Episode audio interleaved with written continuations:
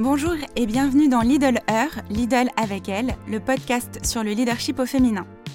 Je suis Sarah Saint-Michel, docteur en économie-gestion spécialisée sur le thème des femmes et du leadership. Bonne écoute Aujourd'hui, nous recueillons les témoignages de Rada Atem, gynécologue obstétricienne et fondatrice de la Maison des Femmes à Saint-Denis, et Claire Ivy, directrice du développement RH pour Lidl France. Bonjour à toutes les deux et merci de votre présence. Le thème du podcast est de dresser le portrait de deux femmes inspirantes. Nous allons nous nourrir de vos parcours, de vos engagements militants, pour essayer de proposer à nos auditeurs et auditrices des clés pour trouver leur propre source d'inspiration. Merci à toutes les deux d'être là. Bienvenue. Rada, tu es gynécologue obstétricienne et fondatrice de la Maison des Femmes. Est-ce que tu peux revenir sur ton parcours professionnel? Ça va être un peu long. Les moments euh, importants, je dirais, c'est déjà le fait que je vienne à Paris en 1977 pour faire des études de médecine parce que moi j'habitais, enfin je suis libanaise. Et ça a été évidemment un changement euh, de vie assez fondamental. Et ensuite, quand on fait médecine, on, fait des stages euh, dans différents services. Donc, on, ça nous permet de voir ce qu'on aime, ce qu'on n'aime pas. Et moi, j'avais commencé mes études dans l'idée de devenir pédopsychiatre. Et puis un jour, je suis rentrée dans une salle de naissance et j'ai vu un accouchement et ça m'a bouleversée. Je me suis dit, ah non, c'est plutôt ça que j'ai envie de faire. Et c'est comme ça que je suis devenue gynécologue accoucheuse. Et ensuite, j'ai exercé dans différentes maternités, ce qui m'a permis d'affiner un petit peu euh, la manière dont j'avais envie que les choses se passent pour les femmes dans, un hôpital au moment de la naissance. C'est quand même des moments tellement fondateurs. Donc euh, je me suis beaucoup intéressée à la bienveillance, à la parentalité, à, à la sécurité aussi des soins, parce que euh, on oublie que les femmes mouraient pas mal au siècle dernier, enfin celui d'avant, en accouchant, et que ce sont tous ces progrès-là qui ont permis déjà d'avoir des mamans encore en vie euh, bien des années plus tard, et puis que les femmes ne soient plus obligées de faire 12 euh, enfants pour qu'il en reste deux à la fin. Et on oublie un peu ces progrès, on a l'impression que ça a toujours été facile, et, et non, pas du tout, ça, on vient de loin. Et puis ensuite, bah, progressivement, bien sûr, je me suis intéressée à la vie des femmes que j'accompagnais. Et j'ai découvert l'arrière-cour, l'arrière-cuisine, la violence, euh, la, coercition, la, solitude. Et ça m'a aussi beaucoup intéressée. Peut-être que j'ai rejoint comme ça mes, mes envies de, psychiatrie.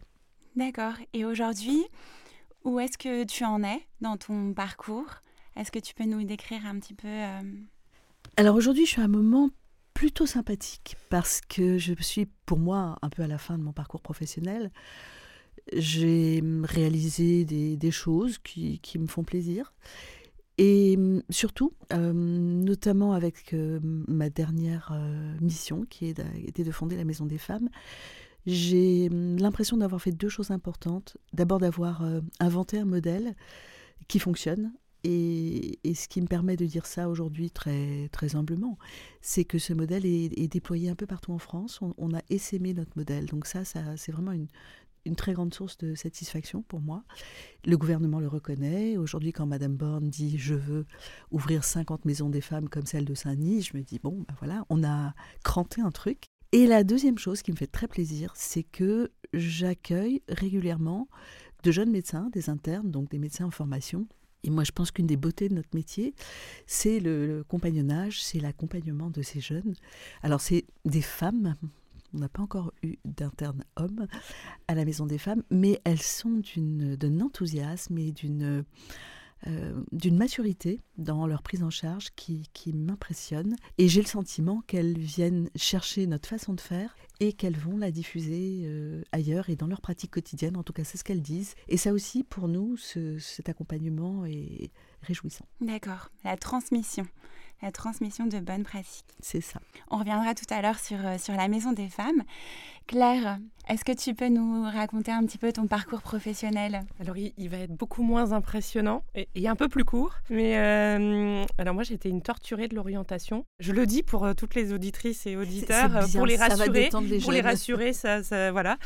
mais j'avais une conviction, un projet un peu naïf avant mon bac qui était de dire moi, ce que je veux, c'est faire travailler des gens différents ensemble. Alors ça vient parce que je, moi je suis alsacienne, je suis née euh, euh, et j'ai grandi à quelques kilomètres de, la frontière. Euh, mes, mes, parents travaillaient en Allemagne, on parlait le dialecte alsacien à la maison, voilà donc voilà et, donc j'ai toujours été bercée dans cette différence de voilà on peut on peut fonctionner, on peut et on même on va plus loin quand on est extrêmement différent. Donc ça c'était mon projet très naïf. Bon du coup j'avais toujours pas de métier en tête hein, avec ce projet un peu naïf et donc euh, mon parcours a été euh, ce fil rouge de faire travailler des gens ensemble. À la fin de mes études, euh, a été de dire ah bah, c'est soit les RH, parce que des gens, c'est les RH, soit l'international. Et donc, j'ai plongé d'abord dans l'international. Donc, ça va faire écho au, parcours de RADA. Je me suis engagée à la fondation Albert Schweitzer, donc, dont l'hôpital à Lambaréné,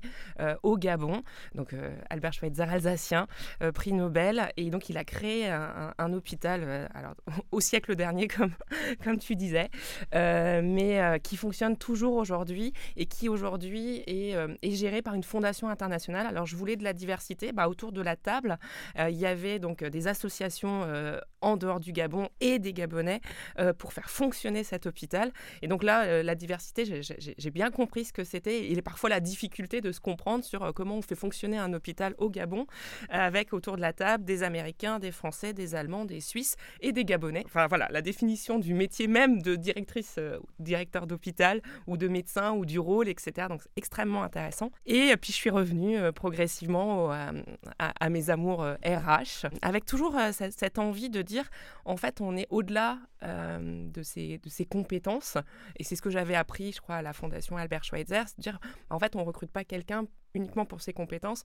on recrute avec un projet de vie, un projet de développement, euh, voilà. Et donc euh, j'ai accompagné, euh, donc je suis partie dans un cabinet de conseil pour accompagner des projets professionnels et des projets de vie. Alors moi, la torturée de l'orientation, c'était quand même un joli pied de nez d'accompagner des personnes dans, dans leur projet, soit de reconversion, soit de retrouver un emploi, soit de créer une entreprise. Et un jour, j'ai dit, mais en fait, c'est bien le conseil, mais moi, à 30 ans, je veux plus être dans le conseil, je veux avoir de l'impact, je veux aller en entreprise, je veux changer les choses toujours dans mon projet assez naïf, euh, je crois encore qu'on change le monde, en tout cas chacun à son échelle. Et c'est comme ça que je suis arrivée chez Lidl au, développement RH en 2012, moment où Lidl avait venait de faire le choix de sortir du hard discount, donc de changer de, de business model.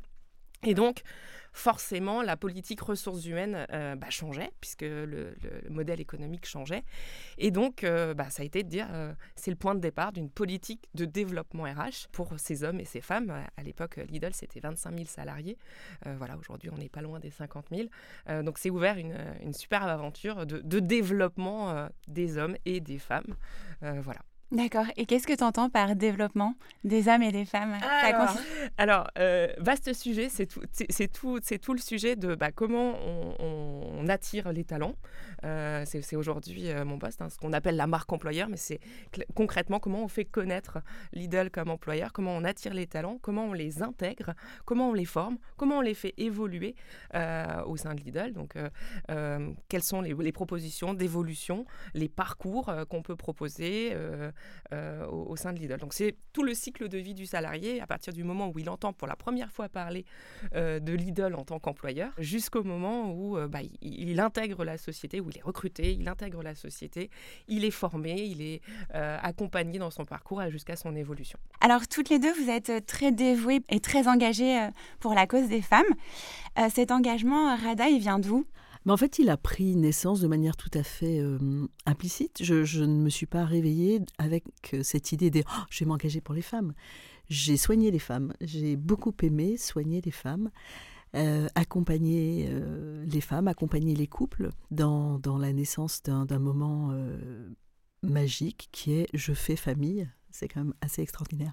Et j'étais pas du tout euh, ni militante, ni, ni même, enfin, je ne me considérais pas avec une conscience féministe exacerbée. Et c'est simplement en, allant plus loin, en, essayant de, mieux soigner les femmes, que j'ai pu recoller les morceaux du puzzle qui étaient, en fait, si elles vont mal, euh, ben souvent c'est parce qu'il s'est passé des choses avant. Et ces choses-là m'ont intéressée, mais c'est venu par, euh, par petites touches. Et mon idée n'était pas d'être euh, la championne de, de, la défense de la cause des femmes.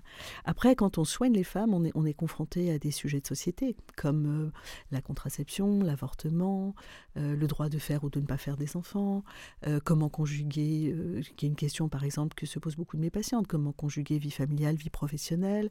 Où est-ce que je mets le curseur? Est-ce que j'en fais trop, pas assez C'est des questions qui les, qui les taraudent.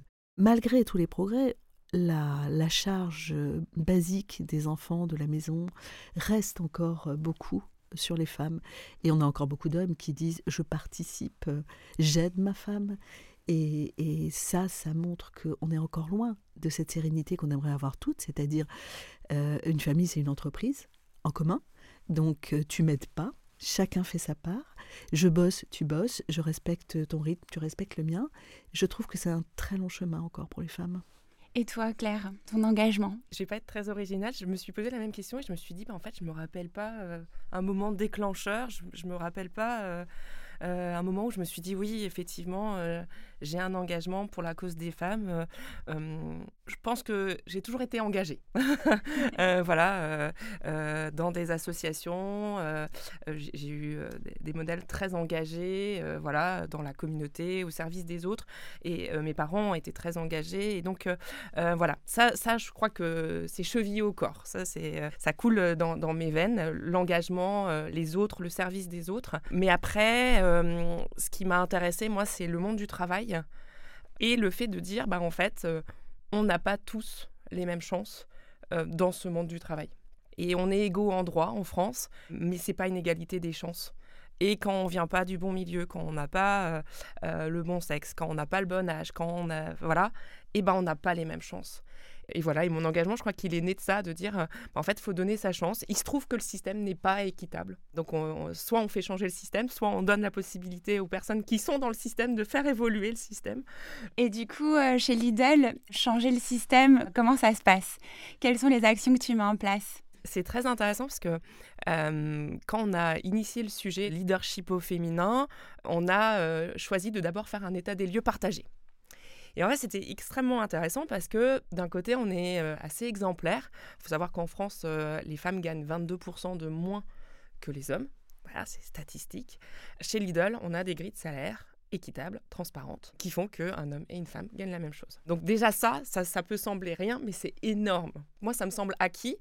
Et en fait, parfois, je, regarde le monde extérieur, je me dis, bah, en fait, 22%, c'est quand même pas rien. En fait, on parle pas de, de pouillem, là, hein. on parle de 22%. Donc, il y avait des bonnes bases chez Lidl, il y avait déjà cette égalité. C'est une valeur extrêmement forte, c'est vraiment dans l'ADN. L'égalité des chances, l'égalité de salaire. Il y a eu euh, euh, l'index euh, Pénico, égalité femmes-hommes, où on est à 94 sur 100. Donc là aussi, ça reflète cette transparence sur les salaires, sur le rattrapage post-congé maternité. Et c'était de dire, mais en fait, est-ce que c'est vraiment un sujet chez nous? Puis pareil, on a deux femmes au COMEX, on a 56% de nos managers qui sont des femmes. Donc finalement, quand on adresse le sujet, on se dit, RAS quand même, euh, voilà. Et c'était très intéressant de faire un constat partagé. Donc on a vraiment fait sous plein de formes différentes, un, sondage d'un côté, euh, des groupes de travail, des interviews de certaines personnes, etc. On touchait du doigt de dire non mais en fait, euh, ce que vous voulez faire là, c'est de la discrimination positive, puisque finalement on a déjà l'égalité. Mhm. Donc si vous voulez pousser les femmes, il va y avoir un problème là, puisque on va rompre l'égalité de fait, puisque on a une égalité de salaire, puisque on a des processus d'évolution euh, ou d'évaluation qui sont les mêmes pour les hommes et pour les femmes. Donc comment faire pour euh, garder l'égalité, mais se dire, mais en fait, on a quand même un problème parce que, alors, euh, je, reprends tes propos, ça m'a fait beaucoup rire quand tu as dit, les femmes dans l'entreprise, c'est comme l'oxygène, plus on monte, moins il y en a et bah, c'était un peu notre problème. Euh, quand on regardait, bah, effectivement, on a euh, deux femmes au COMEX, 56% de femmes managers, mais entre, à un moment, ça, ça, ça disparaît, ça, ça se raréfie, hein, comme, comme l'oxygène, comme mm. tu disais. Et donc, c'était dire bah, comment on adresse ce sujet sans pour autant tordre nos processus euh, d'évolution qui sont égalitaires. De ce constat partagé est, né donc le programme Leader, vraiment avec ce sujet de dire, mais en fait, nous, notre engagement, il doit porter sur le fait de permettre à des femmes d'accéder aux plus hautes fonctions de l'entreprise. Elles sont là, elles sont managers, mais comment on fait pour qu'elles continuent à monter dans l'entreprise et qu'il n'y ait pas un, plafond de verre arrivé à, un certain niveau de, poste ou, de, management. Donc ça, c'est notre objectif. Et on a un président extrêmement engagé qui nous disait, mais en fait, il suffit pas de, le permettre. À un moment, il, faut que ça parle dans les chiffres. Alors, il, citait, euh, lui, l'exemple du droit des femmes en Allemagne. Il disait, les femmes ont eu le droit de voter en Allemagne en 1919 après euh, la Première Guerre mondiale. Sauf que 50 ans après, elles n'étaient que 9% au Parlement. Donc, c'est pas parce qu'elles ont le droit de voter qu'elles se retrouvent représentées. Les faits sont têtus, ils montrent bien qu'à un moment, bah, ça s'arrête. Et donc, on a cherché à investiguer ce côté-là. Et bah, il y a les barrières externes, dire bah, qu'est-ce qui fait qu'à un moment, bah, ce système-là, il permet aux hommes d'accéder, mais pas aux femmes. Et il y a les barrières internes. Alors moi, je suis une convaincue euh, je sais que ça ne fait pas l'unanimité, mais je pense que la première cause de discrimination des femmes, c'est l'autodiscrimination. Ça fait pas l'unanimité, mais ça, moi, voilà, c'est l'autocensure, c'est le fait de dire, euh, d'autant plus dans un univers où il n'y a pas de rôle modèle. Donc c'est, je me sens pas capable, et en plus, je vois personne qui me ressemble, euh, qui est une femme, qui est une mère, qui a tant d'années, etc., qui me ressemble, qui a fait ça. Donc, bah, les deux cumulés, c'est impossible.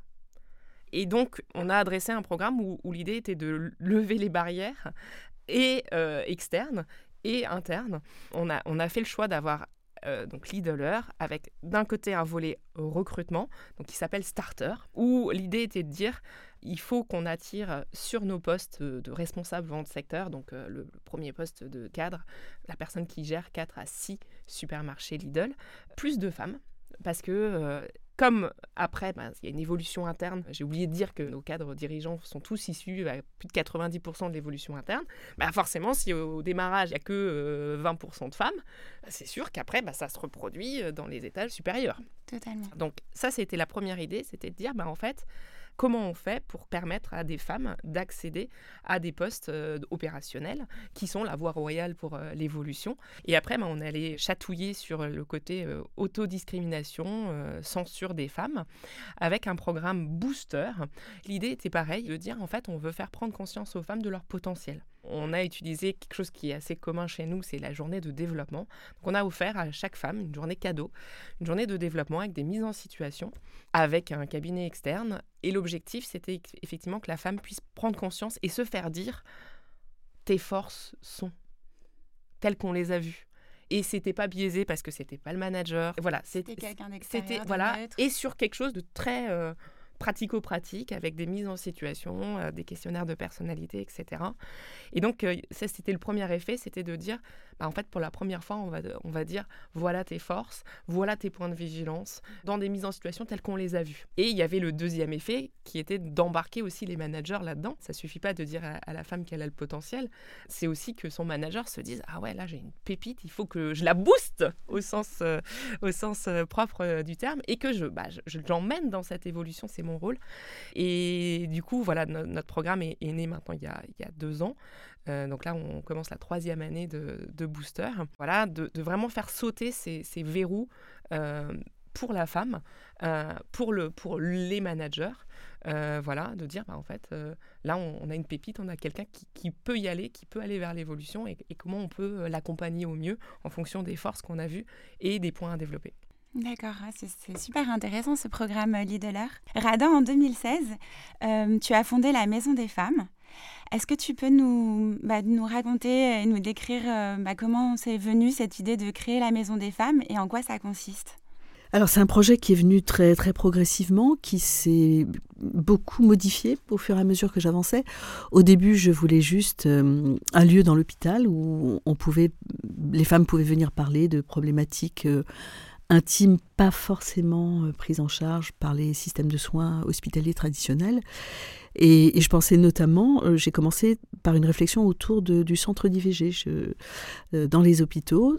Bien que tout le monde soit là à dire oui, oui, c'est très important, etc., en général, les centres d'IVG sont très, très mal logés, au sous-sol, euh, dans un couloir. Enfin, c'est vraiment la dernière roue du carrosse.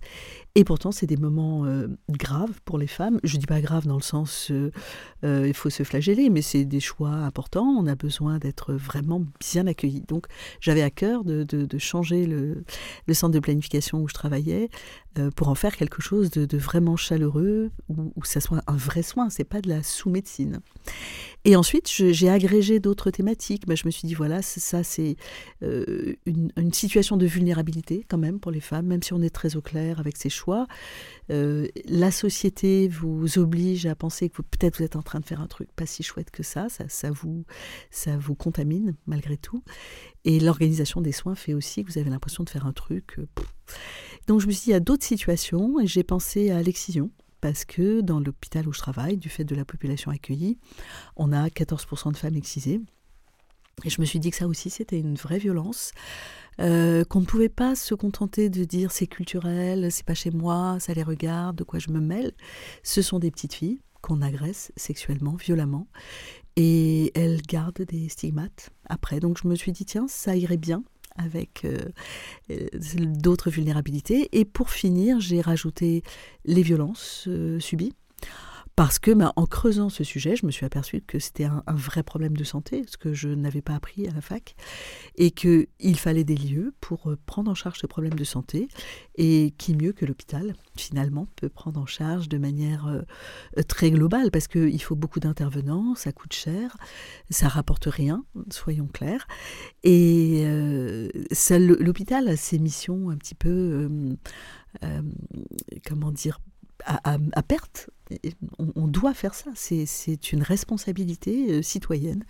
Et donc, en mélangeant tout ça, je me suis dit, bah voilà, on va, on va ouvrir un endroit, je ne sais pas très bien où. Alors après, l'histoire fait qu'il n'y avait pas de place dans l'hôpital, que je ne savais pas où me mettre, que la directrice m'a proposé de, de, me donner un terrain vague en me disant, débrouillez-vous, je n'ai pas d'argent. Mmh. Et, et c'est comme ça que j'ai changé progressivement de métier, puisque je suis devenue aussi leveuse de fonds parce que ben, pour euh, que ce projet puisse naître, euh, il fallait beaucoup d'argent. Et voilà, petit à petit, donc euh, on a construit, on a, euh, on a inventé des parcours, ça n'existait pas, donc on a dû tout inventer. Et qui dit inventer, dit euh, se tromper. Et puis il faut accepter de se tromper. C'était pas bien, on efface tout, on recommence. On a fait ça 20 fois. mais petit à petit, on a grossi, on a dû s'agrandir. Et aujourd'hui, on a un espace qui est à peu près optimal. On manque encore de bureaux, je ne sais plus où les mettre. Mais au moins, on offre aux femmes des parcours de soins très clairs. On peut venir parce qu'on a des besoins en santé sexuelle, que ce soit avorter, euh, prendre la pilule, euh, savoir si on a des, des, IST, des infections sexuellement transmissibles, euh, mais aussi parler de, ce qui ne va pas dans le conjugal. Qu'on ait 15 ans, 40 ans ou 70 ans, on peut rencontrer une conseillère conjugale et dire je me sens pas bien dans mon couple, je, je non c'est pas de la violence mais quand même il y a un truc qui va pas parce que parfois il faut qu'on explique, qu'on mette un point sur les i. Les femmes pensent que ce qu'elles vivent est normal, qu'elles reçoivent des ordres à longueur de journée, c'est normal, qu'on les viole quand on en a envie, à partir du moment où elles ont dit oui devant le maire, le curé ou le rabbin, c'est normal, et tout ça n'est pas normal. Donc il y a ce travail qu'on fait. Ensuite, il y a le parcours excision, donc vous êtes excisé, vous le vivez pas bien, bah, vous avez des sexologues, des psychologues, des chirurgiens à disposition. Le parcours violence, violence euh, dans l'enfance, violence sexuelle, violence conjugale, inceste, toutes ces violences-là abîment la santé des humains. Et depuis peu, on a ouvert aussi un accueil viol, 24 heures sur 24, parce que quand on subit un viol, euh, on n'a pas tellement envie d'aller au commissariat. Les témoignages, les podcasts euh, pointent toujours le mauvais accueil, la stigmatisation, la culpabilisation. Et nous, justement, on veut faire tout à fait le contraire accueillir, simplifier, rassurer, euh, prélever des, preuves et si les femmes ne veulent pas déposer plainte, les congeler. Elles ont trois ans pour changer d'avis. Donc encore cette idée de, simplifier, accompagner, encourager. Et pour finir, on a ouvert aussi un, lieu d'hébergement pour jeunes filles sans enfants de 18 à 25 ans, en partant du principe que c'est un âge où on pouvait encore changer euh, le cerveau, euh, redonner confiance, euh, réengager vers euh, une formation, retourner à l'école, un CAP, ou bien parfois on a aussi des liens avec des entreprises qui prennent certaines de nos jeunes filles, qui les forment à des métiers et qui les embauchent après. Donc voilà, on a essayé de répondre un petit peu à toutes les problématiques en lien avec la vulnérabilité. On reçoit beaucoup de migrants. On a par exemple un accueil cours de français, langue étrangère. Enfin, on essaie de faire en sorte de redonner de l'autonomie et de la sécurité aux femmes. D'accord. C'est vraiment formidable. Ça, ça, ça permet de, de, sécuriser, de mettre dans, un peu dans une bulle les femmes qui sont en situation totalement d'insécurité. Comment vos patientes, elles sont informées? Enfin, comment elles, elles peuvent savoir que ça existe? Alors au début, quand on a ouvert, on, était un peu euh, bon comme une start-up quoi. Est-ce que, est que le client va être au rendez-vous? C'est horrible. Et en fait, le client a été très très vite au rendez-vous. Alors on a eu de la chance, on a ouvert en juillet, c'était un peu creux, il ne se passait pas grand-chose dans l'actualité, donc on a eu une couverture euh, médias extrêmement importantes, euh, même des médias auxquels j'avais pas pensé. Enfin, quand j'ai vu arriver Paris Match, je me suis dit, oula, mais je ne les ai pas invités. Comment ils, ont su à l'inauguration? Et puis, euh, on a voilà fait pas mal d'émissions, de, podcasts, d'émissions télé. Et les femmes nous trouvent, même les migrantes, elles nous trouvent sur Internet. C'est impressionnant. Après, il y a le bouche à oreille, il y a les médecins de l'hôpital, les médecins des centres de santé locaux, les assistantes sociales, les centres d'accueil de, des demandeurs d'asile tout le monde en fait nous adresse euh, des patients tout le temps. C'est pour ça qu'on a dû, un an après notre ouverture, on était déjà trop petits et on a dû relever des fonds pour doubler de surface. D'accord. Et toi, Rada, dans, ce, bah, dans l'ouverture de cette maison, tu as été confrontée à des nouveaux défis que tu n'avais pas l'habitude, lever des fonds, communiquer. Comment tu as géré ça? Bon, je, suis, je suis besogneuse. J'ai géré à, la bonne mère de famille, petit à petit, pas à pas. J'ai appris, je me suis plantée, j'ai pris des vestes, comme tout le monde. Mais comme j'étais portée par cet objectif, en fait, je suis, quelqu'un de très têtu, donc... Euh, quand j'ai une idée et que je pense qu'elle est bonne, mais parfois je me plante, et je me dis, il faut que j'y arrive. Et donc, euh, je suis capable de sacrifier énormément euh, pour l'atteinte de mon objectif. Donc, c'est ce que j'ai fait, en fait. Et j'ai eu beaucoup de chance parce que c'est arrivé à un moment de ma vie où je pouvais me le permettre. Euh, mes enfants étaient grands, ils avaient eu leur diplôme universitaire, ils commençaient à quitter le nid. Et c'est ce que je dis toujours aux femmes, quand vous avez été sans arrêt euh, en train de gérer deux métiers au moins en même temps, quand il y en a un qui s'arrête, vous vous retrouvez avec un capital temps, mais colossal. Je veux dire, j'avais plus besoin, bon j'ai dû éduquer mon mari se débrouille, mais j'avais plus besoin de rentrer faire le dîner. Et que je bosse le samedi, le dimanche, ça ne dérangeait que moi. Donc tout ce temps, je l'ai mis à profit pour, euh, bah, pour arriver à mon objectif. Et je pense que j'aurais pas pu le faire avec des enfants en bas âge, par exemple. C'est ça, c'est malheureusement, ce sont des, des freins euh, réels. On, ne peut pas faire comme si ça n'existait pas. Oui, totalement. Du coup, oui, je pense que c'est intéressant son parcours parce que souvent on se dit, oui, la carrière, faut que ça aille vite, mais en fait, il y a des moments de vie, il y a des moments avec des enfants en bas âge et on peut pas, et puis il y a des moments, bah, les enfants partent et on peut plus encore. Euh, mais c'est super parce que, par exemple, la ménopause qui fait partie des, des dimensions euh, de la gynécologie, euh, la ménopause, ça a été longtemps vécu comme la fin de la vie, quoi, pour les mmh. femmes, la fin de la, euh, de la séduction, la fin de la capacité à se reproduire. Et moi, j'ai des patientes, mais c'est la dépression totale. Et moi, je suis là à leur dire Ah, mais non, c'est génial On est total. D'abord, on n'a plus ses règles, c'est top. Et puis, on est libre de son temps. Et, je pense qu'il faut viser juste, parce qu'après arrivent les petits-enfants. Et, donc, on retombe aussi dans. Mais, mais ce sont des, des euh, servitudes qu'on choisit en fait. On peut choisir d'avoir des enfants en bas âge et d'avoir euh, des nourrices et, de s'éclater. Il n'y a aucune dimension morale dans ces choix. Mais euh, quand on, fait des choix euh, de vie, ben, on est obligé d'adapter sa carrière à sa vie personnelle, familiale. Et si, si, on le choisit vraiment, moi je pense qu'on peut ne pas en souffrir. Oui. Il faut que ça soit un choix. Complètement. Et c'est ça qui est merveilleux, c'est que, contrairement à mon arrière-grand-mère, j'ai le choix. Oui, et de se saisir de ce choix, totalement. Claire, tu nous parlais tout à l'heure du programme Leader. Et donc, ça fait trois ans, c'est ça? Est-ce que tu as déjà des retours d'expérience? Est-ce que tu as des choses à nous partager euh, sur ça? Alors j'en ai un qui est très vibrant. J'ai une personne, donc une femme, qui est dans l'entreprise depuis 23 ans.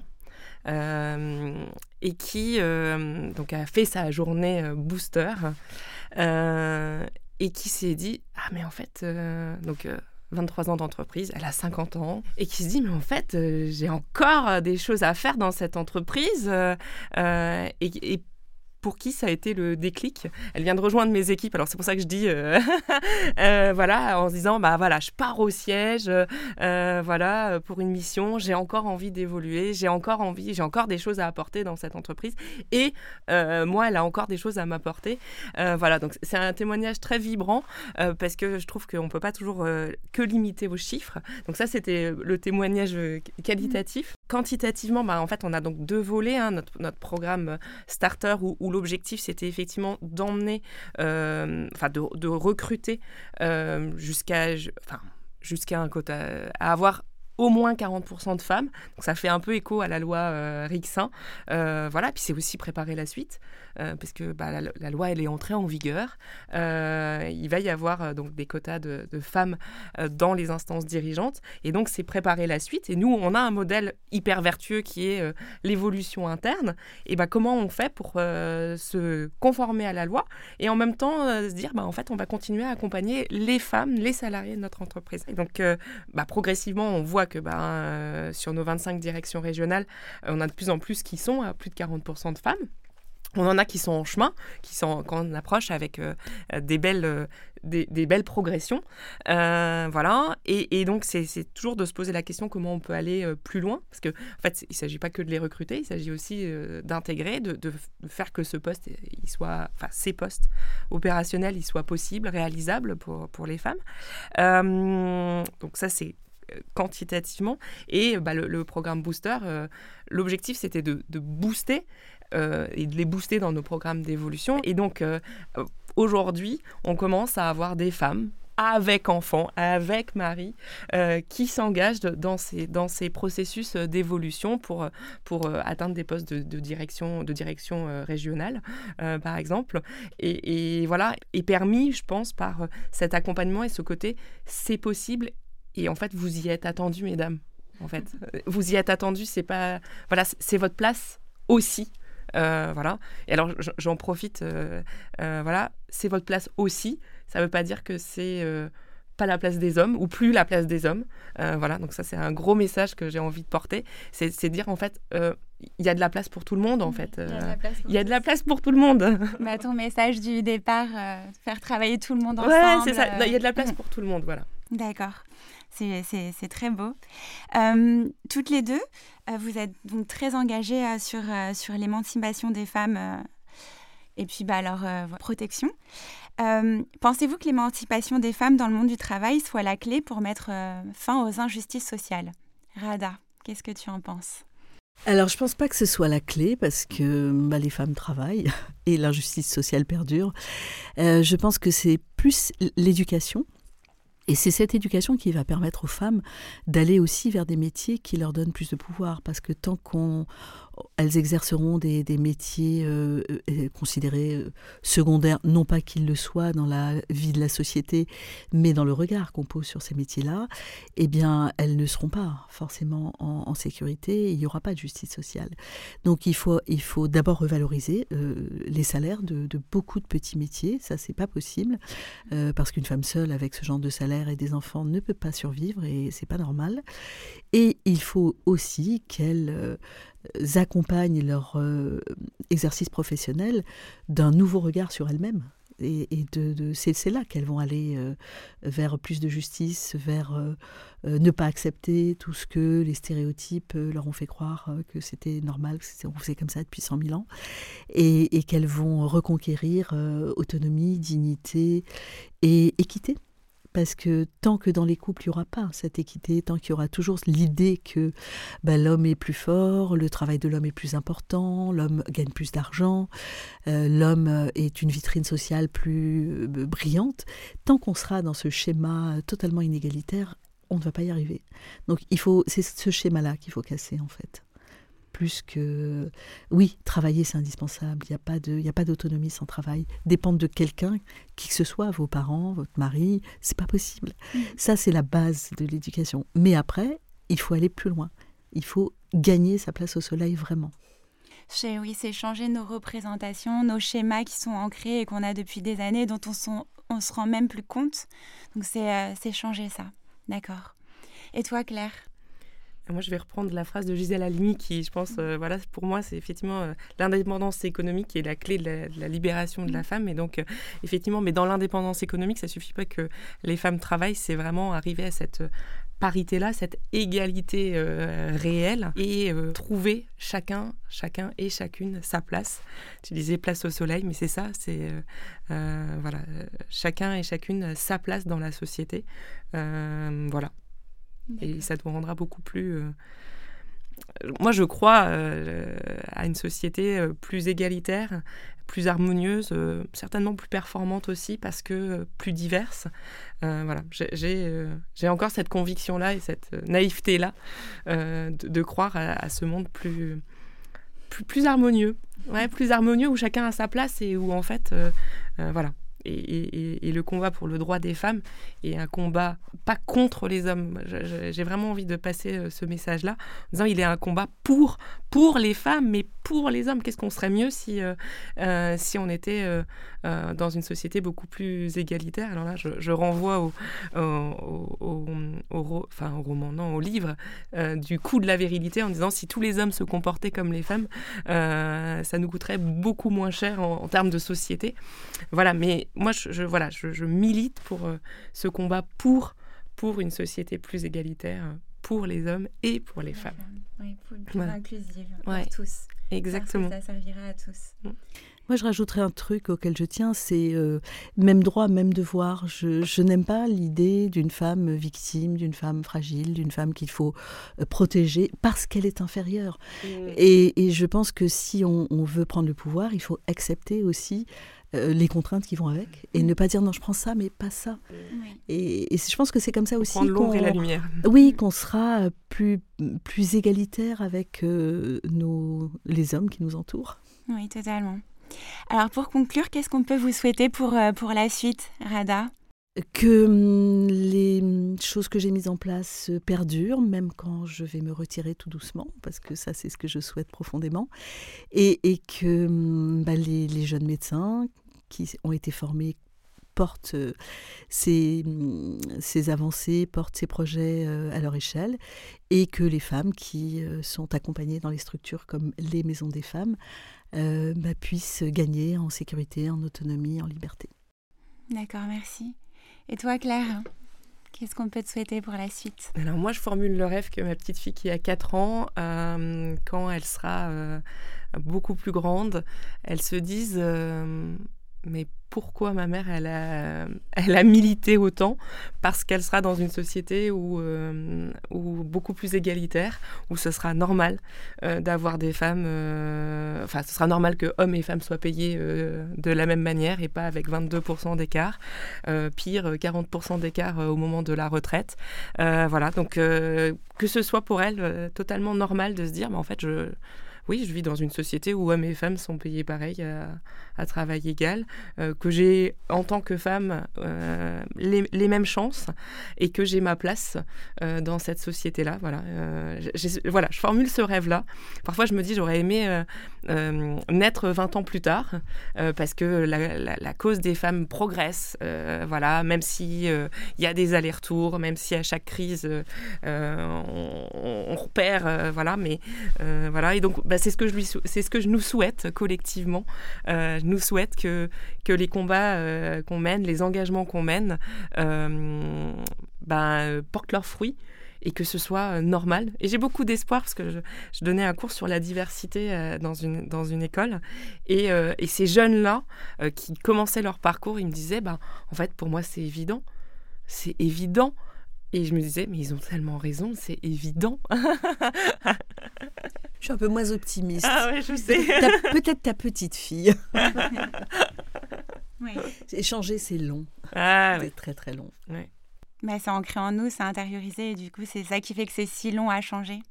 Donc, mais on, bah, faut garder espoir.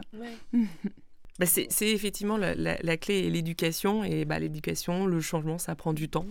Beaucoup d'inertie, beaucoup d'allers-retours. voilà. Donc, mais je, je suis une éternelle optimiste. Mais écoutez, merci à toutes les deux. Merci à toi. Belle continuation.